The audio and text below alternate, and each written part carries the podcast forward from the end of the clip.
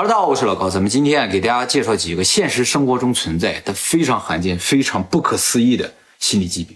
第一个，孟乔森综合症啊，这个病啊被归类为叫人为疾病，什么意思呢？就是得了这个孟乔森综合症的人啊，他会幻想自己有病，假装有病以博取同情。哦，民间呢管这种病叫做住院癖、求医癖，属于一种癖好，你知道吗？那他也愿意开刀吗？愿意，愿意吃药，愿意开刀，哎，有什么好处？就是能够得到同情和关注。我有病啊！得了这种病的人会主动的明示或者暗示周围的人自己有病，而且呢会装出各种疾病的症状，以证明我是有病的。通过微信给我描述也可以，轻的呢就说自己感冒发烧拉肚子，重了的话呢 叫什么？你爸是吧？重的话就是癌症。他重的时候就告诉我，要把他的骨灰扬在海里或者山上。差不多。我也不知道为什么，身体特别好。哎，对，就是这样的，就是有这种心理疾病的人，身体都特别好。哦，去，嗯，他跟我说过很多次，今天快昏倒了，扶着墙才到家的。哎，就是这种感觉，暗示你他有病。那么这种病人呢，去医院一检查，自然就什么毛病都没有嘛。他们会不会打醋去医院呢？就是说一去医院就露馅儿了？其实完全不会，他们会特别想去医院。去医院呢，装出各种病症，想骗过医生，让医生给他开药，让医生给他开刀他不愿意去医院。啊，是吗？啊，那这个症状有点不像，就是你爸可能还没到病的这个程度，就是有这种心理他只是想让家里人去关注他。啊。对，可能他就像个小孩一样。对对对，这只是一个初期的表现，严重的话就会成为病，他就会想上医院。不，他本身就在医院嘛。他只是想吃巧克力。啊，这种感觉。目前发现啊，通常有这种病的人都有非常专业的医学知识，是的，简直就是你爸呀！因为他们需要常年装病嘛，所以对药啊、对于症状都非常了解。这种病如果严重了的话啊，就是如果医生不给他开药、不给他治疗的话，他就会自残，但是不会自杀，因为他的目的只是为了博取同情和关注嘛，自杀了就完了。那么这个病的名字叫孟乔森综合症嘛，就孟乔森一听就是个中国人名字啊，但其实不是中国人。这是一个十八世纪的德国男爵，全名啊特别长。这个男爵啊一辈子没有什么成就，于是，在晚年的时候就在贵族圈里各种吹牛，说我年轻的时候啊在这打仗那打仗，立下赫赫战功。后来发现都是假的，然后呢，就因为这个丑闻在贵族圈里还挺有名的。他还是贵族他。是贵族。后来呢，德国有一个作家就把这个人啊，直接就写成他小说的一个主人公了。再后来呢，到一九五一年的时候呢，英国著名的医学杂志《柳叶刀》上面第一次把这种病呢定名为孟乔森综合症。那么这个病啊，还有一个升级版叫代理型孟乔森综合症。代理型孟乔森综合症的患者啊，不是说自己有病，而是说别人有病。这种代理型的患者通常发生在监护人和被监护人之间，就是妈妈非说自己孩子有病，女儿非说年长的母亲有病。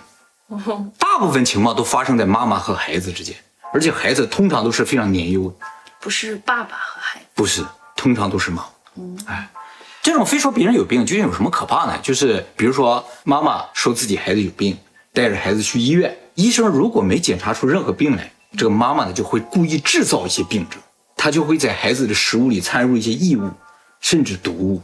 为什么呀？就是为了让这个孩子生病，然后他就可以继续照顾这个孩子，向人家展示我很惨，你看我孩子有病，让这个孩子也喜欢他，说，哎，妈妈对我真好，就是从各个方面来博取同情和关注。这么需要关注啊？这种是自己无法控制的。英国历史上有个非常有名的患有代理型孟乔森综合症的这么一个病人，叫弗里埃里特啊，是一名儿科护士。儿科，哦，那好可怕啊！他本来的工作呢，应该是照顾小孩子啊，结果呢，他就在工作的时候呢，故意给一些小孩子注射一些能够加重他病症的一些药，哎结果造成了非常严重的事故。后来这个护士呢，被称作叫死亡天使。得了代理型孟乔森综合症的人啊，和这种普通的孟乔森综合症的人，都是为了博取同情和关注，但是做法是不一样的，一个是自虐，一个是虐他。但是本质上，代理型并不是为了虐待，为了照顾，对，是虐待之后为了照顾，是一种很变态的爱。那么得了这种孟乔森综合症的人啊，呃，就算你把他的病治好了，他非说他自己有病有伤嘛，你给他治好了，他会再弄出来个病，再弄出个伤，没有止境的。代理型也是一样，你把他孩子的病治好了，他会再弄出一个病来，让他永远不能健健康康的活着。怎么才能解决这个问题？比如说，发现母亲有代理型孟乔森综合症，把这个孩子单独隔离行不行？其实不行。如果这个孩子有其他的兄弟姐妹，妈妈会转向折磨那些兄弟姐妹；如果没有的话，会转向折磨爸爸。那就把妈妈自己隔离。哎，把妈妈自己隔离是可以的，但是隔离其他人是没有用的。那他为什么会对孩子下手，不先对爸爸下手？通常对弱者、极弱者下手。哎，特别是那种不会说话的小孩。由于被监护者通常是不会说话的小孩嘛，所以医生发现母亲有代理型孟乔森综合症的可能性很小。嗯，就是母亲带孩子去看病，孩子所有的症状几乎都是母亲来陈述的嘛，医生也只能相信母亲。后来发现这种病了之后呢，儿科医生的准则里边就会加一条，先要排除母亲有这个代理性孟乔森综合症的可能性，不排除的话就不能给他开药，呢？那是什么造成他会得这种病？啊，目前发现啊。如果让小孩子常年生活在代理性孟乔森综合症病人旁边的话，这个小孩子就会产生一个心理，就是我如果装病的话，妈妈就会照顾我，就会对我好。嗯，所以他会故意在母亲和医生面前装病，也就是说，代理型孟乔森综合症会制造孟乔森综合症。哦，小孩子装病嘛，故意装病就是孟乔森综合症嘛，它是由代理型制造出来。那代理型的人怎么得？哎，这个小孩子长大了之后啊。也有可能发展成代理型。第一个人怎么得的？不知道，所以这是一种循环的感觉。但是目前这种病例不是那么多了，所以究竟致病原理是什么还不知道。好，第二个非常罕见的心理疾病呢，叫做肢体完整性认同障碍，名字很长，但其实很容易理解，就是得了这个病的人啊，通常非常健康，也会想要截肢，想要截肢啊，或者希望自己有视觉或者听觉上的障碍。这个是由于自己对于身体的认知和实际身体的状况不一致，产生这个违和感所造成。就是他认为自己是没有右手，但是总有个右手跟着他，他就觉得好违和呀，这东西怎么老跟着我？就跑到医院去，大夫，你能不能帮我一下？就是这样一种病。自己认知的身体和实际不一致，那么这个病呢，和孟乔森综合症有本质上的不同。虽然都是觉得自己有病或者有点什么障碍啊，但是这个病的患者对于自己感到违和的部分是非常确定、稳定的。哦，哎，比如说他觉得应该没有右手，你把他右手切掉了之后，啊，他就好了，这个病就好了，就会觉得很开心。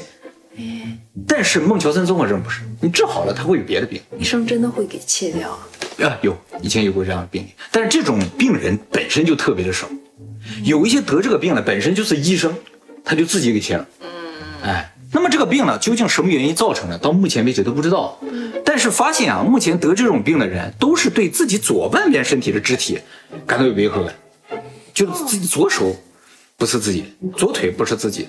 不管是左撇子还不是左撇子，都觉得左边有问题，所以目前怀疑说这个病可能跟右脑有关系。嗯，就是有一点违和感，对他影响很大吗？啊，非常痛苦。他是心理上的痛苦还是身体上的痛苦？心理上，完全心理上的痛苦。好，下一个特别罕见的心理疾病呢，叫活死人症候群，学名呢叫科塔尔症候群啊。这种病呢，最早是在一七八八年的瑞士发现啊，有一个老太太。他呢没什么毛病，但是呢非跟子女说自己已经死了，让他们把自己埋了。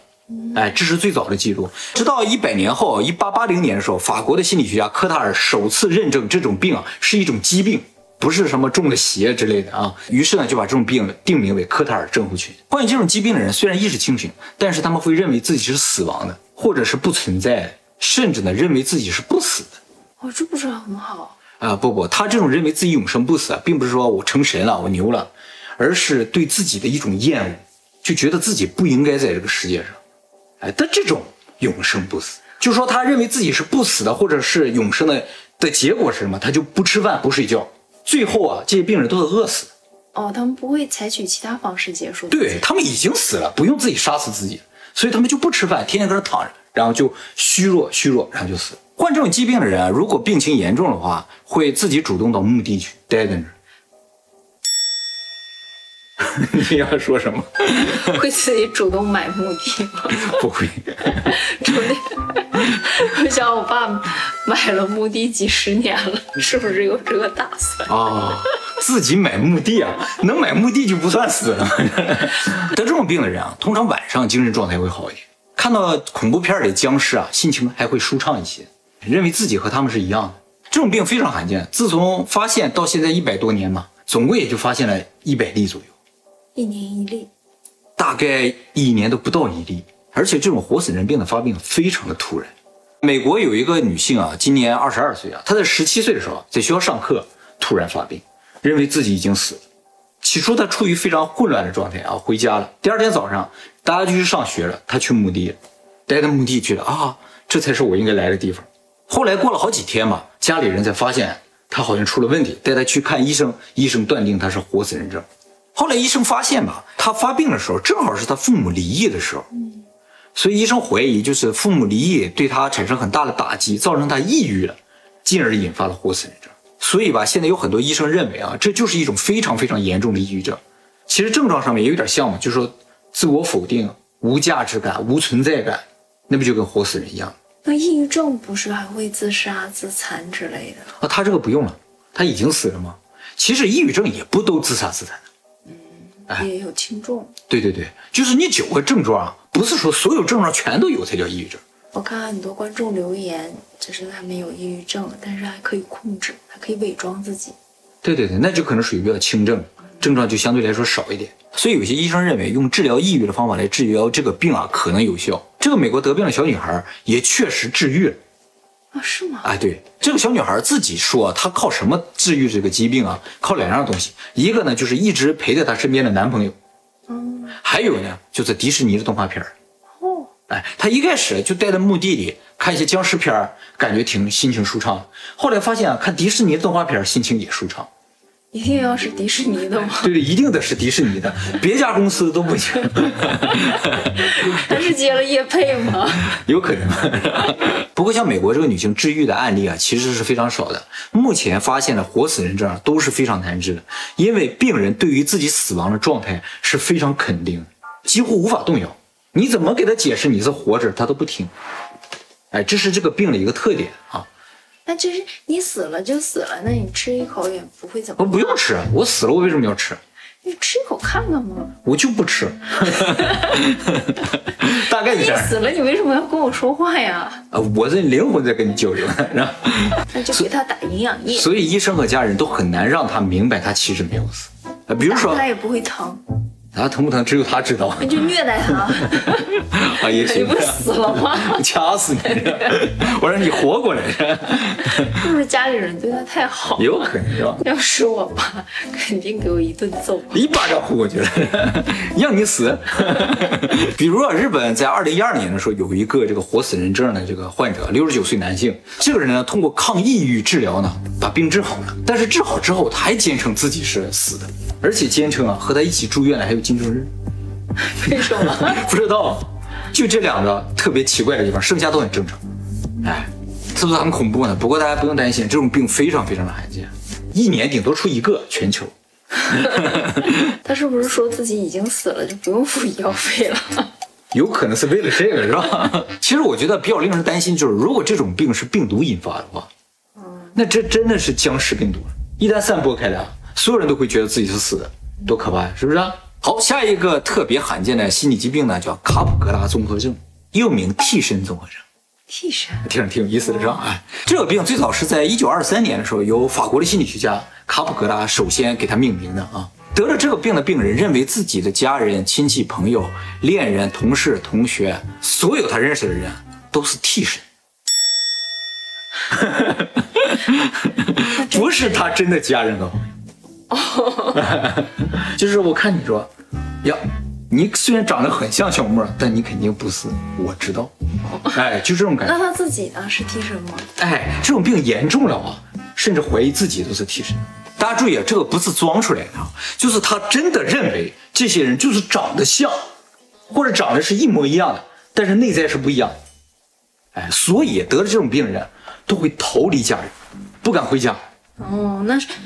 如果真的有这种病，回家真的很可怕，是不是？哎，就算回家了吧，他也会陷入极端的矛盾之中。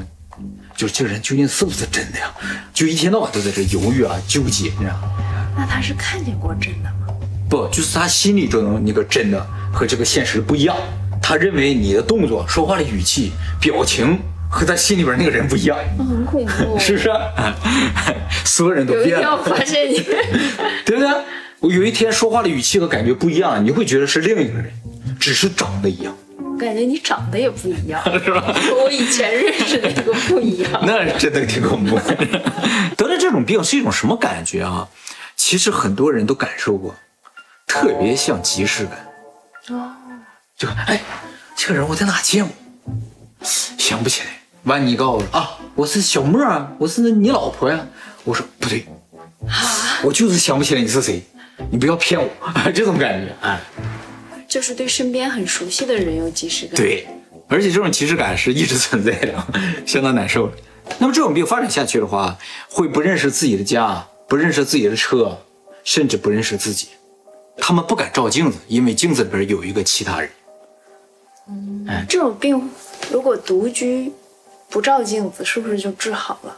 哎，你听我讲啊，美国就有这么个案例啊，有一个老太太有一天突然照镜子不认识自己，她认为啊镜子里边有一个跟她长得一模一样的人在跟她抢她的丈夫，也就是说她认为镜子里边那个人啊是个小三儿，而且她认为这个小三儿每天都在跟踪她，是个跟踪狂，因为她只要照镜子或者有什么东西反射，她就会看到那个小三儿嘛。后来她丈夫发现她这个异常了之后啊，就把家里所有的镜子都盖上，但是啊没有效果，因为只要反光了有一个玻璃什么的，她只要能看见，她就会觉得那个小三儿还在她周围。实在没有办法了，她的丈夫就把家里所有能反光的东西全都照起来，哎，她这个病就消失了。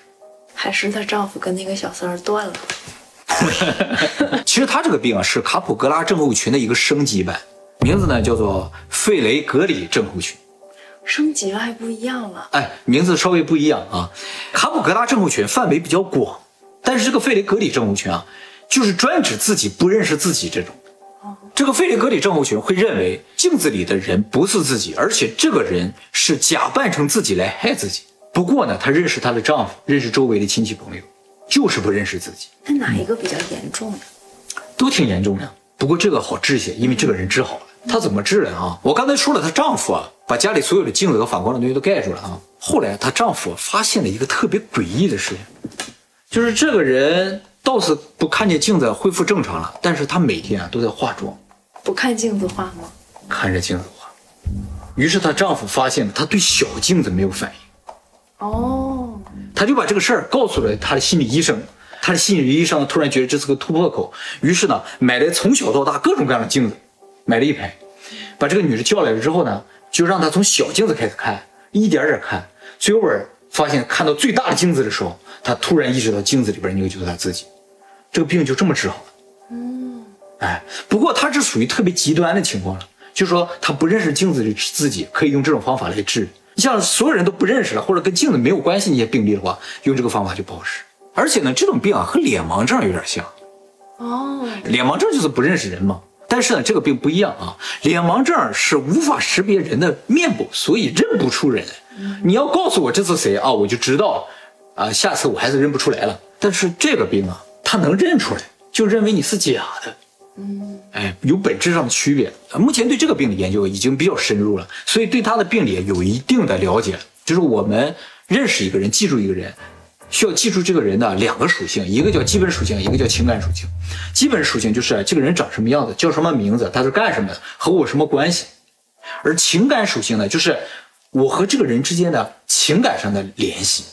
比如说小莫嘛，你长这个样子，你叫小莫，你是我老婆，这都是基本属性。而情感属性呢，就是你是我老婆，我所应该具有的情感。